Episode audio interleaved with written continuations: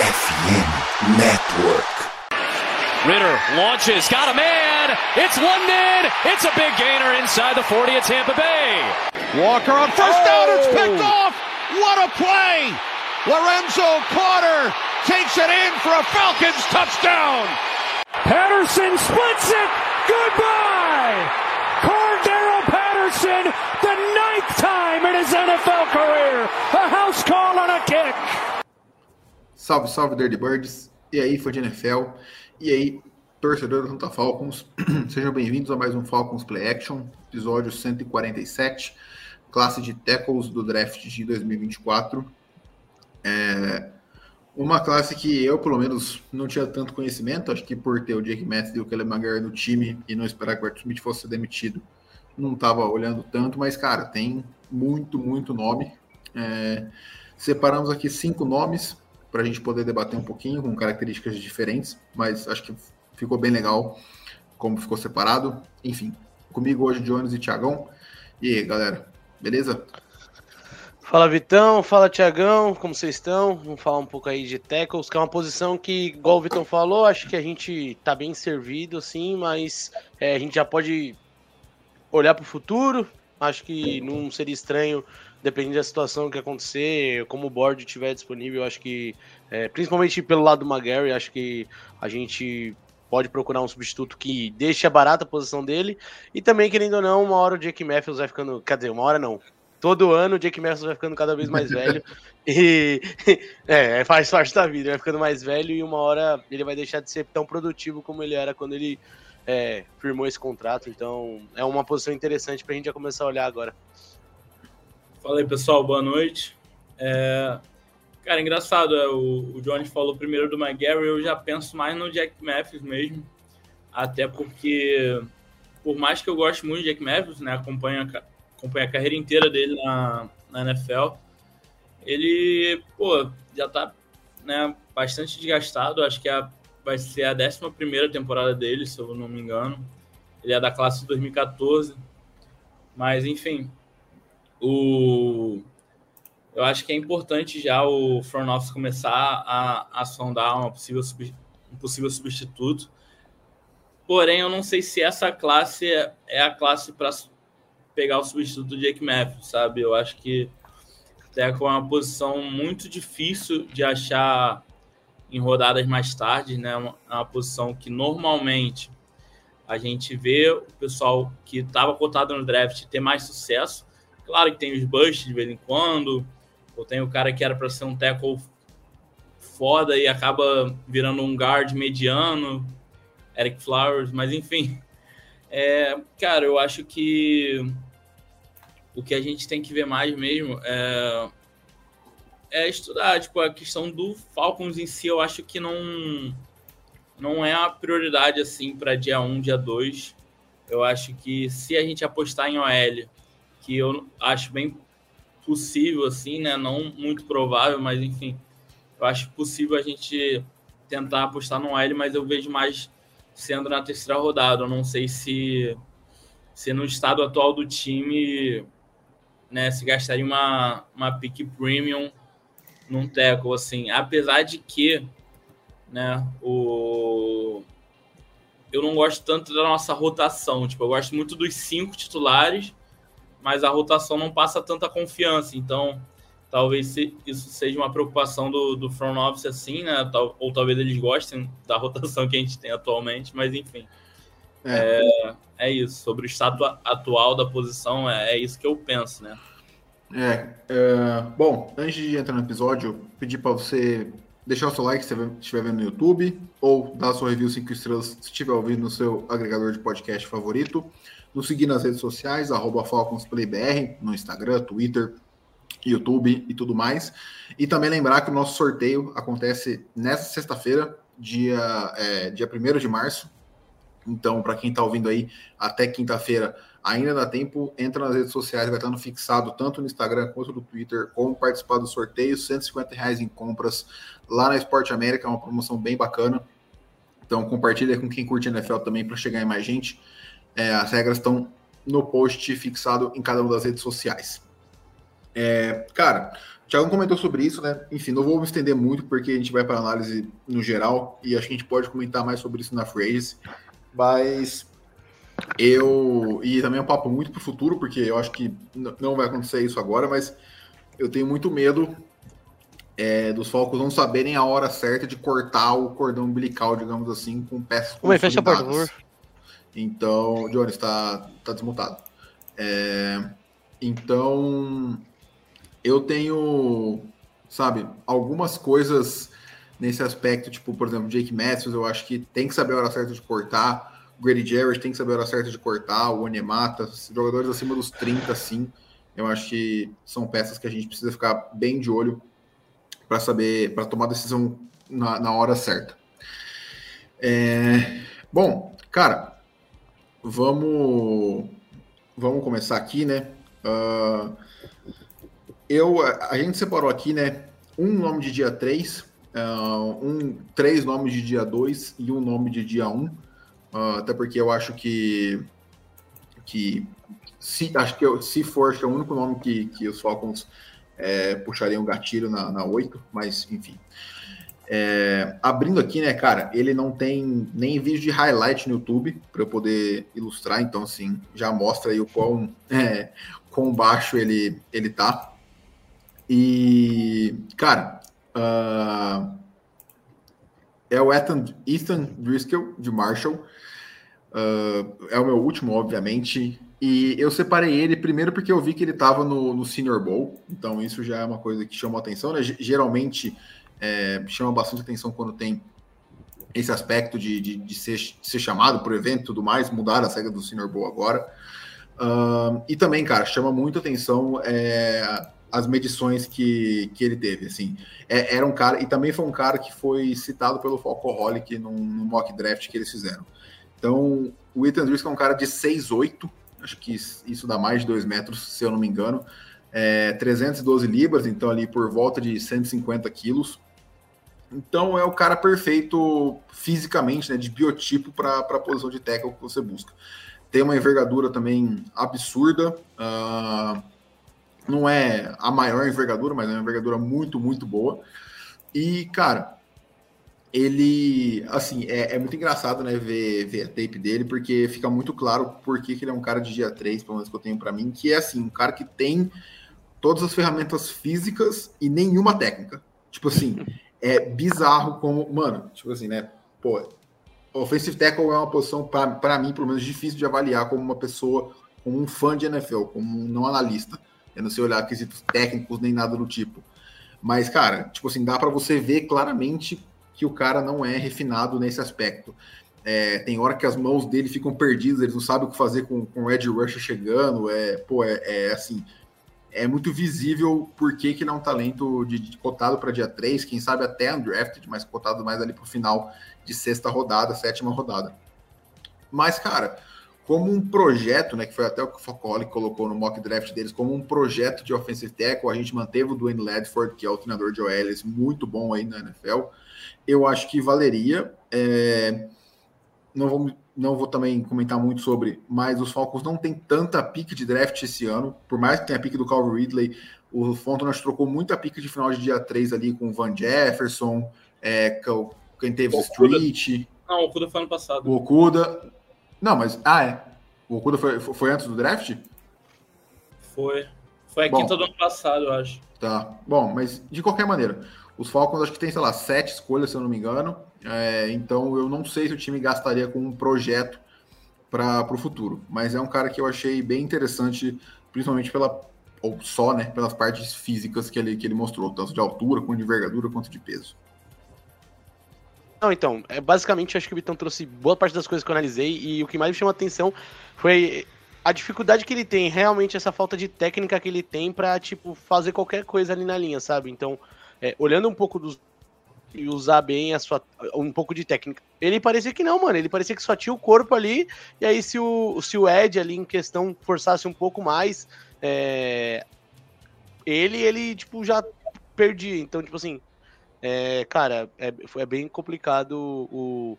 É, acho que de todos quando eu analisei, é, eu.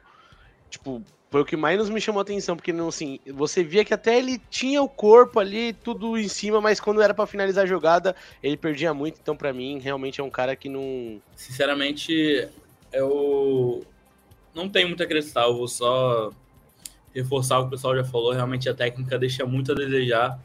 Eu acho que, tipo assim, como um projeto é interessante, não, não acho que. que uma coisa que às vezes a gente vê às vezes a gente vê na NFL é a questão do cara que era tackle no college e fazer a transição para guard na NFL. Não acho que seja o caso do Driscoll, mas também não descarto essa possibilidade. Acho que, né, talvez na. Pô, cara, eu não, acho que o porte físico dele não tem como, Tiagão. 6'8, cara. Então, 6'8, ele tem o físico todo de tackle, mas assim. É, enfim. É, eu acho difícil, mas também acho que pode acontecer. Justamente por por aproveitar, tipo assim, ah, já que você é só tamanho e nada de técnica, vamos te botar numa posição teoricamente menos difícil, né? Uhum. Mas assim, é... não, na hora que, que eu fui ver, é, estudar um pouco mais sobre o Driscoll, eu já entendi porque que o Vitão puxou o nome dele, né? Tipo, outros físicos aí que, que a gente curte bastante aqui no, no podcast, mas, cara, eu realmente, tipo, para um time aí draftando o Driscoll e colocando como titular no primeiro dia e vai sofrer bastante. Eu acho que muito difícil acontecer, mas nunca sabe também. Às vezes uma lesão no training camp ali, o desespero de algum time pode jogar ele para os Lobos logo de cara. Mas é um projeto realmente e que a gente pode acabar vendo aí tendo sucesso na NFL daqui uns dois, três anos, talvez. É isso. É, não tenho estatísticas né, para passar do prospecto, como tinha para as outras posições, mas Uh, atualmente ele está cotado ali né, na Big Board consensual, digamos assim, que reúne várias Big Boards diferentes. Na pique, no ranking geral, né, 208, então assim, bem final de draft, sétima rodada. É, cara, eu confesso que, é, ainda mais em final de draft, os atributos físicos para mim sempre chamam muito atenção, então acho que valeria o risco se for algo que os Falcons têm interesse. Acho que é um nome para ficar de olho aí. Uh, não sei se se acho que é um cara que não não dá para ver o não dá para ir como nem como reserva nessa primeira temporada, é um cara só para ficar aprimorando, para ver se no segundo ano consegue é, atuar como swing tackle, né? Então aquele cara reserva ali para poder substituir alguém no imediato. Mas é um nome que eu, eu gostei bastante. É, cara, alguém quer abrir o quarto nome aí? Quarto colocado? Cara, eu botei o Kieran. Ah, Tiagão, desculpa, Fala, só uma coisa que eu, que eu tava com, com o reporte dele aberto aqui, né? É, o Ethan Driscoll ele foi do terceiro time do All Sun Belt. Sun Belt é a, é a conferência em que Marshall jogava. É, então, tá aí só. Essa foi a conquista individual dele durante a, durante a temporada de 2023. Ele foi terceiro, terceiro time. Pode seguir. Tranquilo. No meu quarto aqui, eu vou errar a pronúncia, mas enfim, é o Com Kiran certeza. Amiga Didi. Amiga Didi, sim. Amiga Didi. Armandinho. Kira Armandinho. o... Enfim, o. E, cara, eu achei muito interessante, assim, o, o perfil dele, né? Ele que estudou em BYU. Para quem não sabe, é uma universidade que o normal das pessoas, né? Não, é... calma. BYU. Não, você confundiu. Você confundiu. O de BYU é sua mata. É sua mata. ah tá. É porque, enfim, vale, vale para. Boa noite, Edu. Vale para Yale isso. É, Yale uhum. é uma universidade muito mais voltada para os estudos, né? Tipo, a gente não vê tantos jogadores da, da NFL em Yale. Se eu não me engano, vou até pesquisar aqui, mas eu tenho quase certeza. O Olua Kun foi um jogador que deu certo na NFL vindo de Yale, né? A gente teve essa boa experiência com ele. Mas, enfim, é, cara, não achei nada absurdo também, mas é, é sempre interessante, porque a gente sempre, nessa época de draft, a gente vê muito os mesmos nomes, né? Claro, às vezes é um outro ali que, que sobe no, em cima da hora e tal, mas uma coisa que a gente às vezes esquece no draft também é, é ver a questão do, que o pessoal chama de sleeper, né? Tipo, é os caras que estão fora do radar da rapaziada e às vezes tem um, um sucesso, entre aspas, inesperado, né?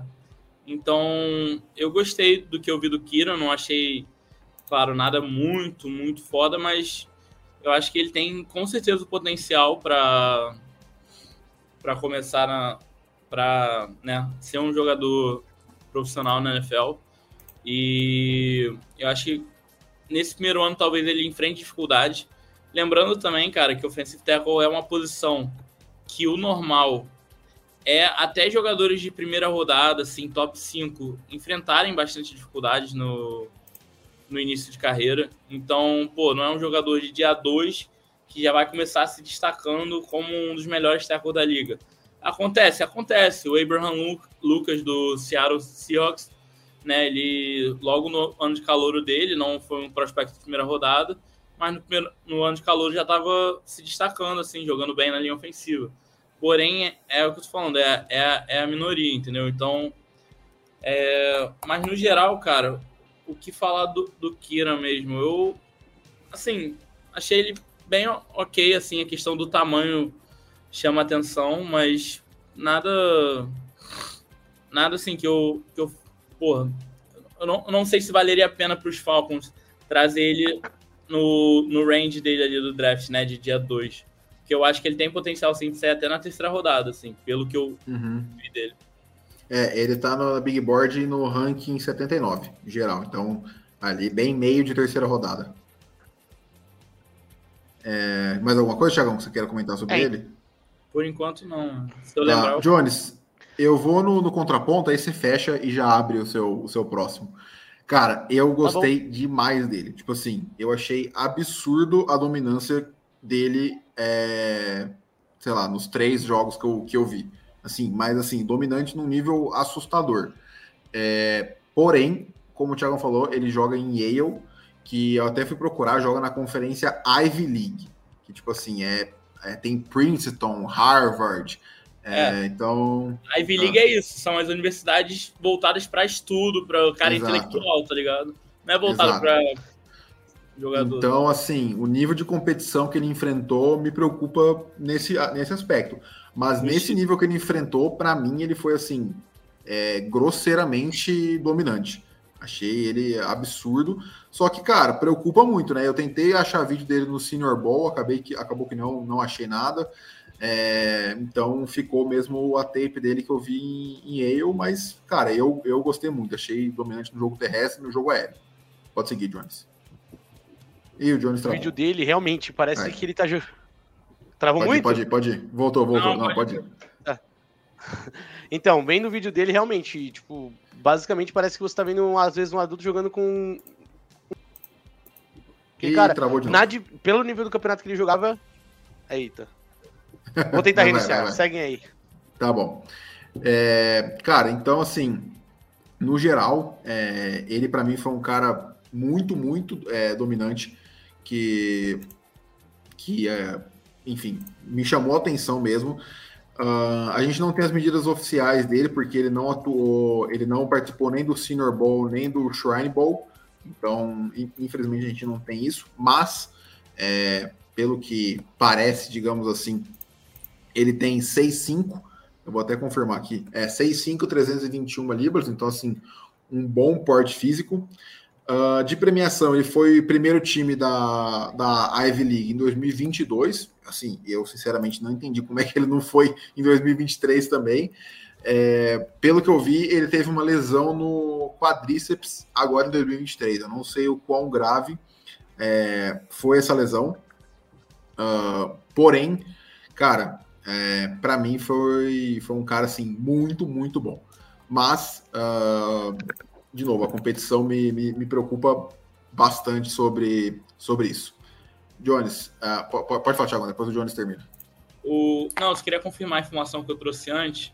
O Oluokun realmente jogou em Yale, né? E o Falcons draftou ele na sexta rodada. Então, tipo assim, é... se for o caso do Armandinho cair no draft, cara, até pela questão da lesão que o Vitão comentou, a gente pegar ele na quinta, sexta rodada ali, eu acho que ia ser um valor muito, muito bom né? Às vezes os scouts vão pensar a mesma coisa, falar, pô, nível de competitividade e tal. E aí é nessa que, pô, a gente consegue um cara excelente em rodadas mais tarde, entendeu? Então, eu acho que assim, considerando a situação dos Falcons, eu acho que a quarta rodada ali é um valor bem legal pelo, pelo Kira.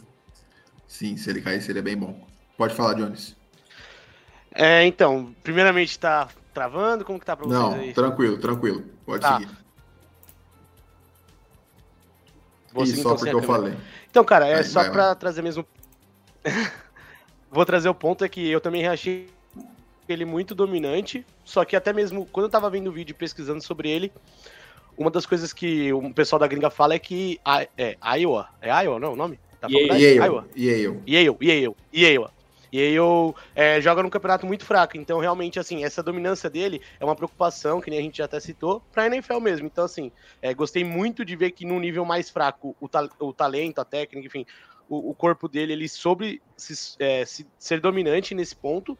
E aí minha preocupação mesmo é como que ele vai transcrever esse jogo pra NFL, cara, porque é, uma coisa é você jogar com gente que tá, tipo, talvez o, o esporte, o futebol americano talvez o cara só joga porque ele conquistou a bolsa para estudar naquela faculdade, enfim. Então Sim. não é uma coisa tão competitiva, assim. É lógico que tem outros caras que estão querendo aproveitar, mas de resto é bem isso. Do que eu vi, eu gostei. Acho que quando ele precisou subir em segundo nível, ele foi muito bem. É, quando ele precisou abrir espaço para corrida, eu acho que foi até de todos, mesmo tendo seus níveis técnicos de diferença, foi um dos que eu mais gostei, ajudando no jogo corrido do time também. E foi um dos que eu mais vi sendo dominantes com os Eds. Então, assim, acho que é, o único problema mesmo é ver essa adaptação para a NFL, porque de resto acho que ele se mostrou um, pos- um- dentro dos limites um, um prospecto com um potencial legal para talvez brilhar daqui dois, três anos na NFL. Exato. É, Salve, Léo. Boa noite, cara. Acho que primeira vez que eu vejo você aqui no chat, seja bem-vindo aí. Ah, e ele já comenta aqui, né? Se não conseguirmos subir o Joe Alt cair para 8, sou a favor de pegar ele e jogar como RT, é, right tackle, porque eu não sou tão fã do, do McGarry. A gente vai chegar no Joe Alt, foi o que a gente separou de dia 1 aqui, e eu tô contigo, Léo. É, assumindo que a gente não vai de quarterback, né? Na primeira rodada, eu tô, tô, tô contigo nessa daí. Ah, Jones, quer abrir o seu próximo aí? Ah, só para deixar registrado, né? Do Thiagão era o quarto, o Kiran, para mim era o meu terceiro. Cara, eu vou falar um cara que eu gostei, é, não necessariamente ele foi meu primeiro, mas um cara que, que me chamou a atenção é, foi o Patrick Paul, de Houston. É, Cara, eu gostei bastante do jeito que ele, que ele defende o passe. Eu não sei se foi mu- muito por causa dele, mas eu senti um pouco mais de falta de jogada. É, Jones, travou. Legal, cara. É, bom, vou, vou seguir aqui enquanto isso, falando sobre o, o Patrick Paul. Quer falar, Thiago? Depois, depois eu, eu completo. Cara, o, o que eu gostei do Paul, cara, é que, tipo assim, ele passa muita segurança tanto no jogo aéreo, né, produção de passe, quanto o jogo corrido também. Então, essa versatilidade, né, é, que chama muita atenção. É, joga em Houston também, que não é uma universidade que tem tanta questão de, assim, disputa, alto nível, no nível universitário, mas geralmente quando um desses caras se destaca, assim, às vezes vale a pena. O Ed Oliver, por exemplo, também jogava em Houston e saiu no top 10 da draft. É um excelente defensive tackle. Mas, enfim, o que eu queria falar do Paul mesmo. É, cara, eu acho que, assim, não, não vou cravar aqui porque são muitos prospectos, né? É, a gente não vai falar de todos, mas, pô, tem pelo menos uns seis offensive tackles que estão sendo sondados para a primeira rodada. E então isso complica um pouco mais as chances do nosso querido Patrick Paul, mas eu acho que é, talvez em outros anos, ou até nesse ano mesmo, ele tem potencial para sair no final da primeira rodada. Eu gostei muito dele, está sendo ventilado, já vi em mais de um mock draft ele saindo na primeira rodada, porque, assim, a gente, como torcedor dos Falcons, não sofre tanto quanto isso. Mas a NFL, no geral, vários times estão precisando de, de conserto na linha ofensiva, estão precisando de tackle principalmente, porque é uma, uma posição também com muitas lesões. Tem muitos tackles também que tão, já duram anos na NFL aí e agora estão chegando em final de carreira.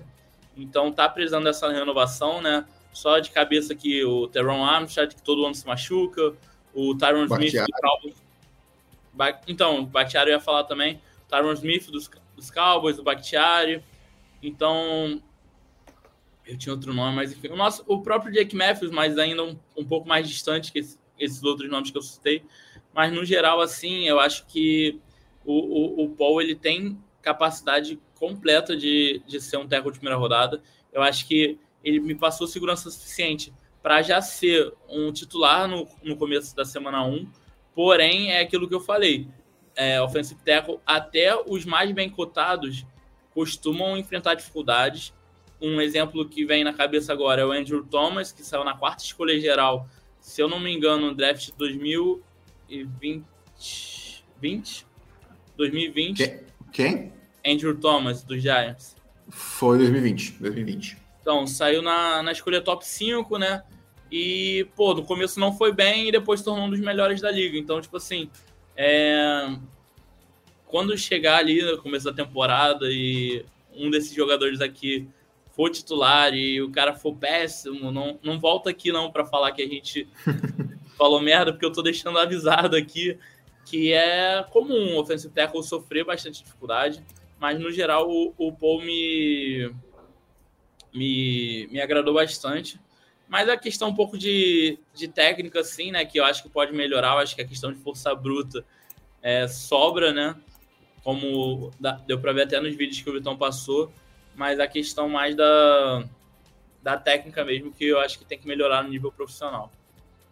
É, cara, uh, só sobre o vídeo, né? Quem quiser ver, é lá no canal do Scott Kennedy, que inclusive já participou aqui do, do, do perfil. Então, vão lá no canal dele que ele tem cortes de todo o Senior Bowl, que é pô, muito legal de assistir, eu pelo menos gosto bastante.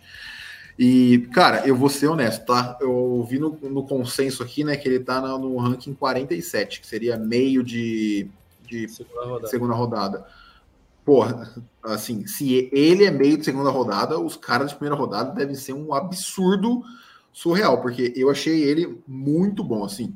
Ele foi pro Senior Bom, né? Então mediu aí com 6'7, 333 uh, libras, então, pô, o biotipo perfeito para a posição. É, cara, e assim, acho, não vou falar que no mesmo nível de dominância, mas bem perto, acho que diria 80%, 90% do que eu vi do Kiran em Yale, eu vi da tape dele em Houston, só que contra, por exemplo, Texas e Texas Tech, sabe? Não contra Princeton e Harvard. Então, achei ele bem dominante uh, no jogo terrestre e no jogo aéreo. O que eu achei que ele pode pecar, cara, são por exemplo, contra Speed Rushers, eu acho que ele pode sofrer um pouco, mas é porque o cara pesa 170 quilos, então fica meio complicado de o cara ter muita explosão e lateralidade, digamos assim, né, é, agilidade nesse aspecto. E também ele não é aquele cara que você vai fazer uma screen e pedir para ele correr para o segundo nível para bloquear o linebacker ou o safety ou o corner, sabe? Ele é um cara pesado, é, é um cara para um tipo de esquema de bloqueios específicos. Por exemplo, o Arthur Smith é um cara que gostava muito de caras mais leves e mais baixos, uh, que pudessem fazer essa movimentação. Uh, e o Patrick Paul não é desse estilo, é um cara mais que vai proteger o passe, mais o que é hoje, o que deve ser né, o ataque dos Falcons no futuro aí com o Zach Robinson. Mas eu, sinceramente, sim. É... Pô, vou te falar que se ele tivesse disponível ali no segundo round, é um cara que não acho que vai acontecer, mas se os Falcons selecionassem, pô, eu acharia uma bela de uma escolha, tá? Para ser um right tackle ali no primeiro ano e quem sabe fazer a transição para left tackle no futuro para substituir o Jake Matthews. Cara, essa classe de tackle é muito boa, assim. Mas, é, você abre o, o, o, o top 10 dos offensive tackles em qualquer lugar, assim, e é muita gente que é ventilada na primeira rodada. Então, assim, é... Ó, eu abri um aqui que eu de um site qualquer, cara. Pra ah. ter noção, o Patrick Paul é o décimo primeiro, pô. E ele, é, como a gente falou aqui, ele joga demais. Então, assim, pô, os caras que realmente trabalham com isso, que estudam isso, pô, dedicam muito mais o tempo que a gente. Estão colocando um cara nesse nível como o décimo primeiro, então, tipo assim, é um, é um, um ano muito bom para pegar o Centro Tackle na, na primeira e na segunda rodada também. Então, tipo assim, é, vamos ver. É, não falei aqui que eu acho que ele pode ser na primeira rodada por mérito dele, mas talvez por estar numa classe muito lotada, por assim dizer, talvez ele, ele caia um pouco, mas demérito nenhum, cara. Eu acho que o time que, que draftar o Paul vai estar bastante satisfeito. É, pô, 6'7", gigante também. E acho que tem, tem um potencial, um futuro, futuro promissor aí na, na NFL. É, antes da gente passar pro, pro, pro próximo, né? Só passar os prêmios aqui, o Jones é, finaliza aí o que ele tem para falar sobre o Patrick Paul. Ele foi Always AAC, que é a conferência de Houston em 2021 e 2022. Foi capitão do time em 22 e 23 e ganhou também o prêmio Outland Trophy Preseason Watchlist. É, enfim. Uh, não teve nenhuma premiação muito grande, não sei se foi por conta da, é, digamos assim, da, é da classe. da classe ou da conferência que ele estava, mas de qualquer forma é um cara que, que eu gostei bastante. É, eu vejo alguns, alguns repórteres colocando ele como dia 3, que é um cara que precisa de desenvolvimento, assim, e eu não, não concordo, sendo bem honesto. É, para mim é um cara que, que é no, no, máximo ali final de segunda rodada, só porque a classe é absurdamente é, cheia de nomes de, de qualidade. Pode, vai, Jones.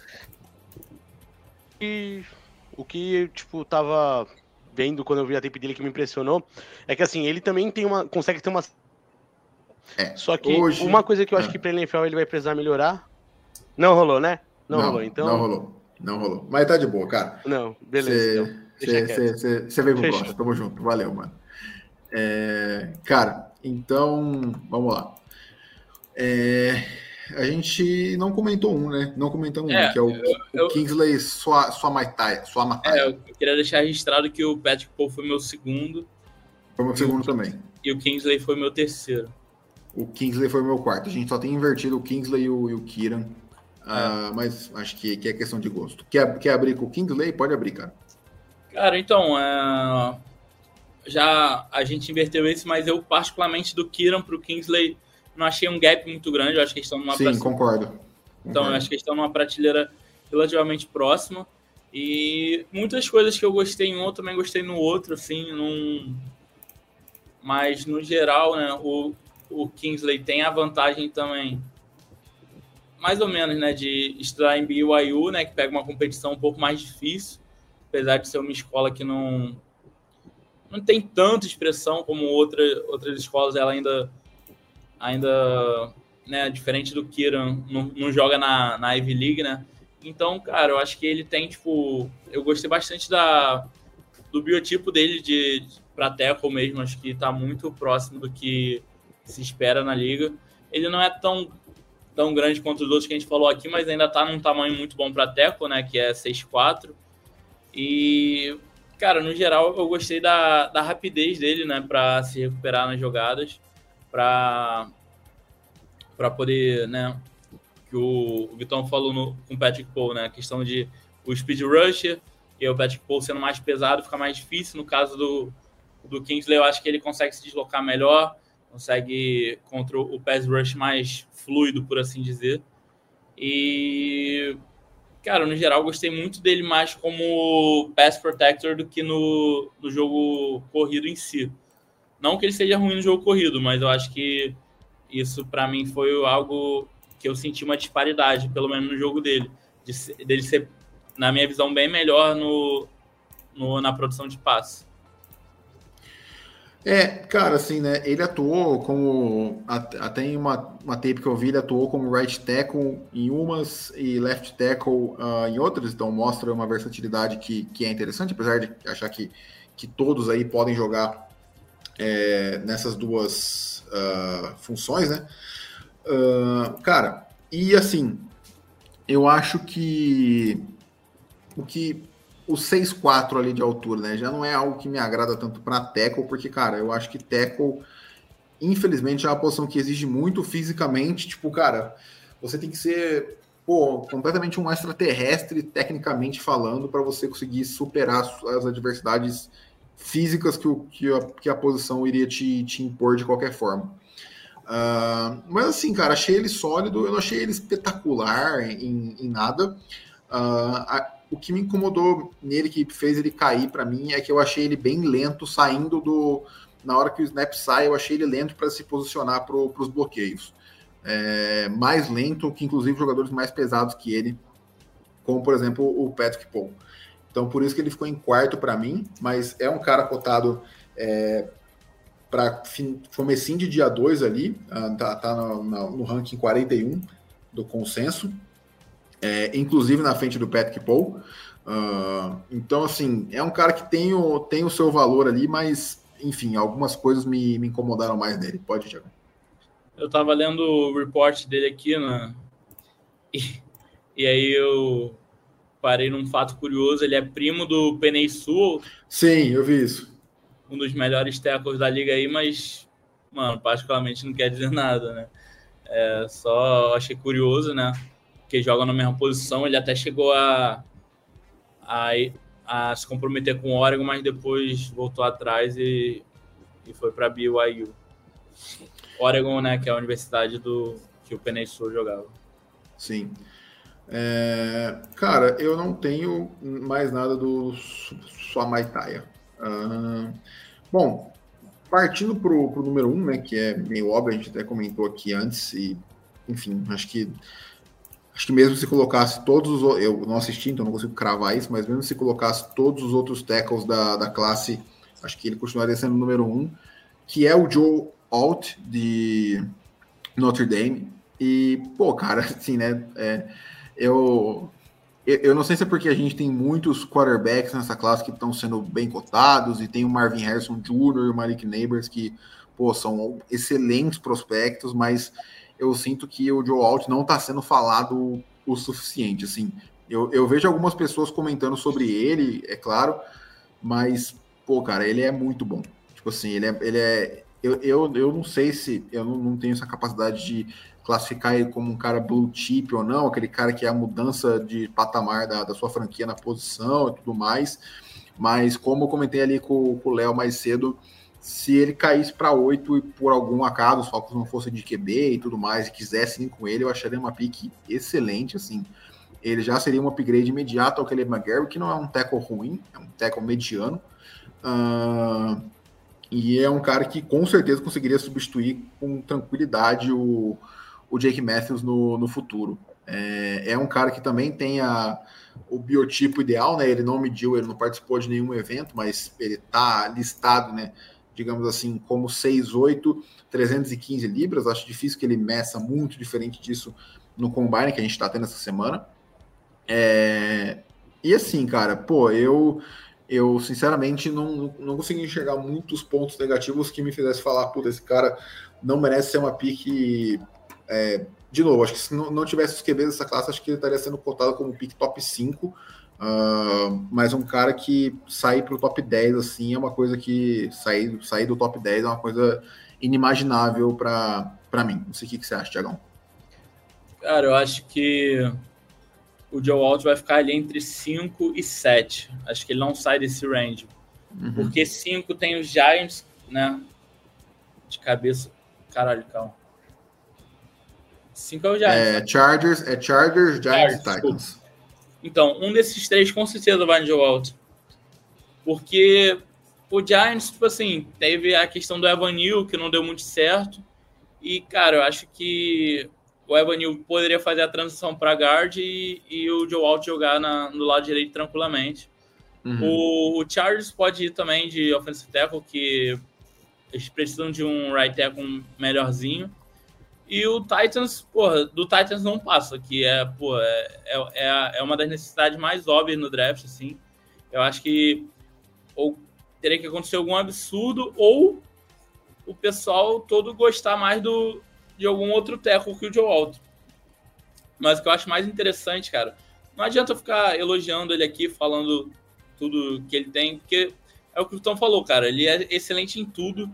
Né? Todos os rankings de offensive tackle que eu vi ele era o número um. Então, tipo, é, eu, eu, acho que ele tá muito próximo de um blue chip ali, né? Para quem não sabe, blue chip é, é como se fosse um prospecto basicamente certo ou muito difícil de. O mais perto de certeza que você pode ter de um prospecto, né? É, então, tipo assim, cara, é, é porra, o, o cara tem uma tape muito, muito perfeita, sabe? Até, é até difícil, porque, pô, se der errado, ninguém vai saber explicar. Mas uhum. agora eu vou falar umas curiosidades dele, porque, enfim. É, cara, ele começou a jogar de tackle não tem tanto tempo, né? Se eu não me engano, pelo que eu tô vendo aqui, são três anos. O, o tempo que ele jogou em Notre Dame foi o tempo que ele jogou de offensive tackle. Ele jogava basquete, jogava de tight end, jogava de defensive end, mas tackle mesmo foi mais recente. E o cara é muito bom, assim, tipo, parece que ele realmente nasceu para isso, sabe? É, a técnica dele, a postura, o, a, a maneira como ele usa a força.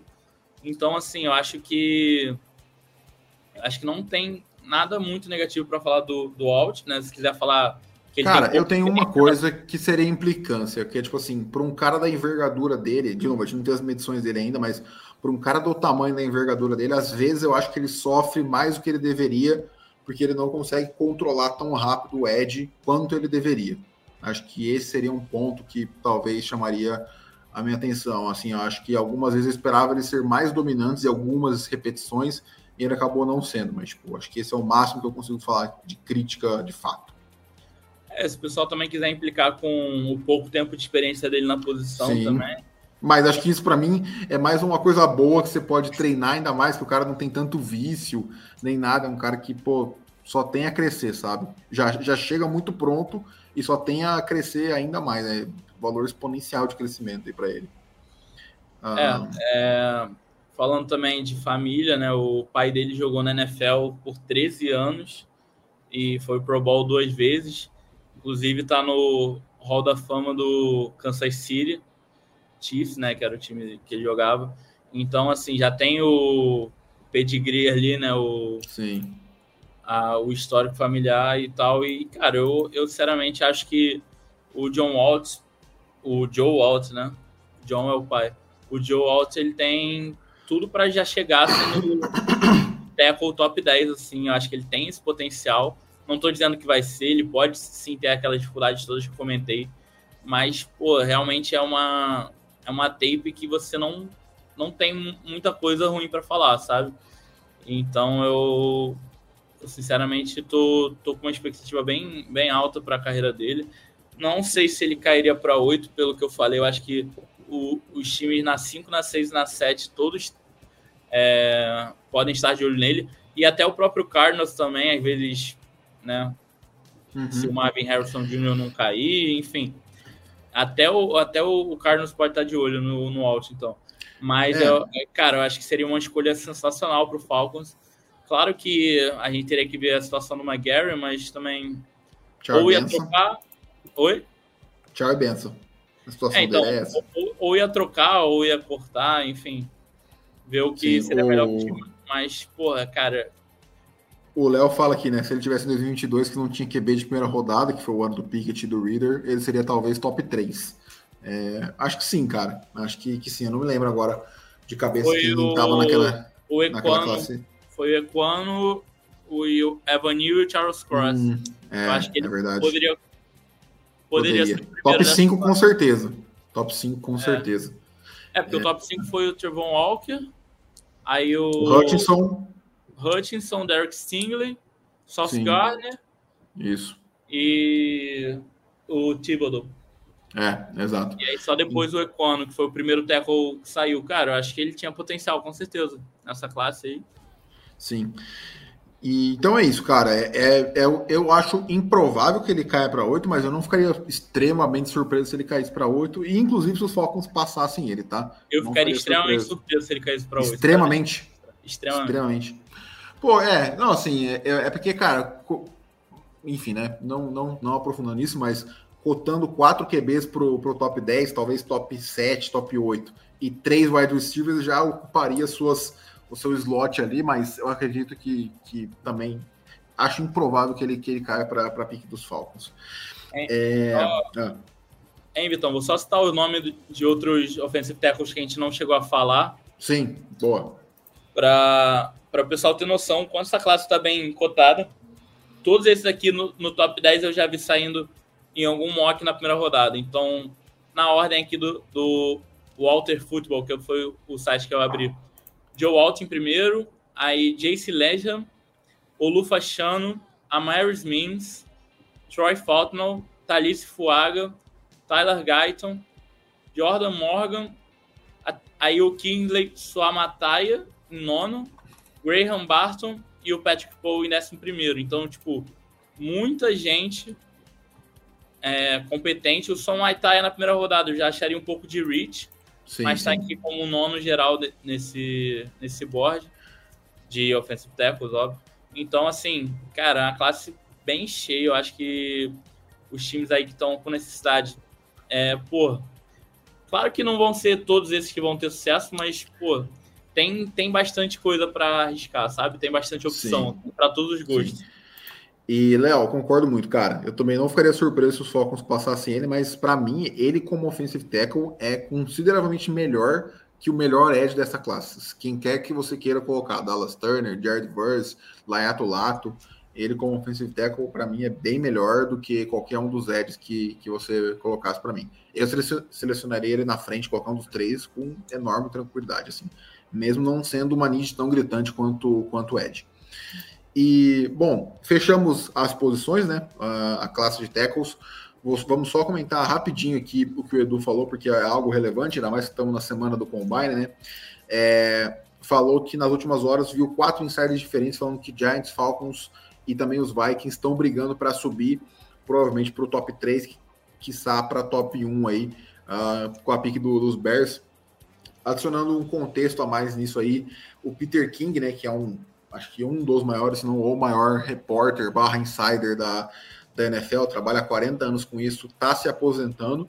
E um dos últimos textos, ou enfim, colunas que ele postou, ele falou que ele tem o sentimento, que ele não tem informação de nada, mas que ele tem o sentimento que as coisas dos, aqui nos Bears em Chicago tendem a eles trocarem a pique e não, e não irem com quarterback. É, então, assim, é um cara que acho que não tem como você não confiar em alguém que trabalha 40 anos com NFL, né? É, sinceramente, enfim, eu tenho na minha cabeça o porquê que faria isso, que seria o medo de confiar o trabalho, porque tanto o head coach quanto o GM dos Bears estão no hot seat, né? Confiar o seu cargo a um calor pode não ser a melhor ideia, mas essa seria a única justificativa na minha cabeça que faria sentido. E só fechar, Thiago, você comenta. É, cara, eu sinceramente não compro esse rumor de, de subir, assim. Espero muito que seja verdade se for para os Falcons subirem, mas, enfim, não consigo acreditar. Cara, eu, eu ouvi esse rumor um pouco antes de, de começar a gravar aqui. Eu tava vendo um, um mock draft, né? E um outro possível motivo para essa troca dos Bears, cara, e esse daí eu não tava esperando mesmo, foi o, os Bears terem receio da postura do Caleb Williams, não estarem. Ah, isso eu não compro. É, então. Mas enfim, isso foi, também foi, foi ventilado aí. É, também vindo desse rumor do Peter King, né? Tipo, ah, talvez os Bears não estão confiando que o, o Caleb Williams é, é um maduro o suficiente para estar tá na franquia, não, não, não, quer jogar aqui. Aquele papo que tem todo ano, todo ano tem uhum. esse papo. Porra, ah, quando era o Trevor Lawrence, né, ventilou, não, ele não, não quer jogar em Jacksonville. Quando foi o Kyler Murray, não, ele não quer jogar em Arizona. Todo ano tem essa apoio. Não sei se esse ano vai ser verdade. Mas, cara, se se for para subir para um ou até para dois mesmo, cara, aí a gente vai ficar empolgado. Como a gente é, já deixou aí... claro aqui. Claro que o pacote ser... de troca vai ser um absurdo, a gente vai chorar, baixar um. Mas... É, assim, isso é algo bom. que eu. Eu vou dar minha opinião sincera se for assalto ou não.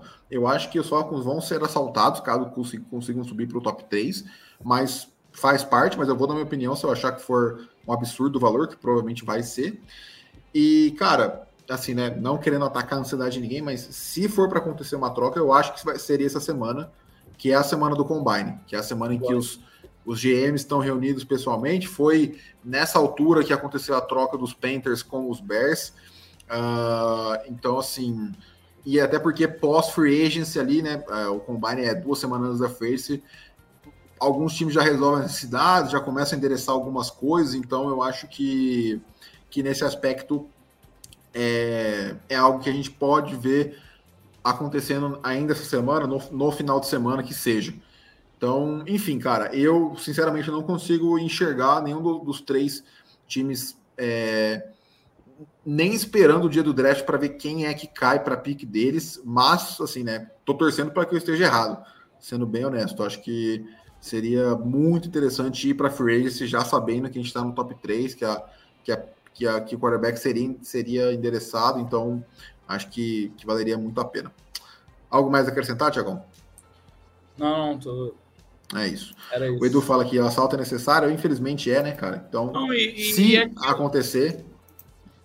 É aquilo, às vezes é uma, a gente fala assalto, que merda e tal, e daqui dois anos fala, porra, melhor coisa que aconteceu. É. Porra, aí daqui dois anos o Justin Fields não tá mais na NFL, o Kirk Cousins aposentou porque tava se machucando muito, sim.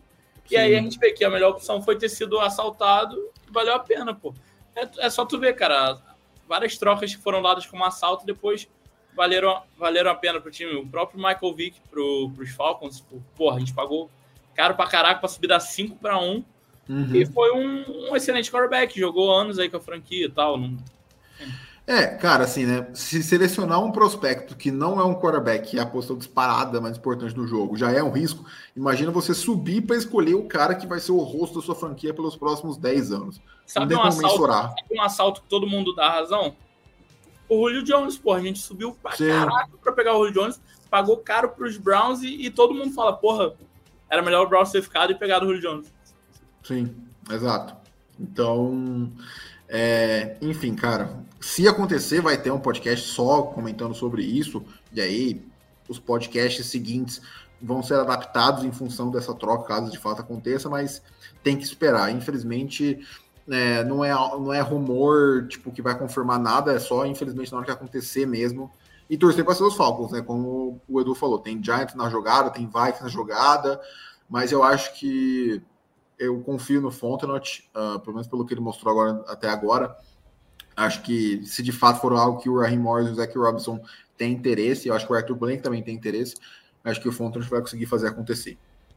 Então, cara, fechamos por hoje, Tiagão. Valeu aí. Valeu, Jones também. Uh, o Jones pediu para comentar, né, que a, a, o ranking dele ficou igual do Tiagão, então o Tiagão ficou aí com nós três, né, com o Ethan Driscoll. Eu fiquei em quarto com o Suamaitaia e o Tiagão e o Jones com o Kiran, uh, Armandinho lá que a gente apelidou carinhosamente aqui. Uh, aí em segundo para todo mundo o Patrick Paul e em primeiro, obviamente, o Joe, Joe Alt.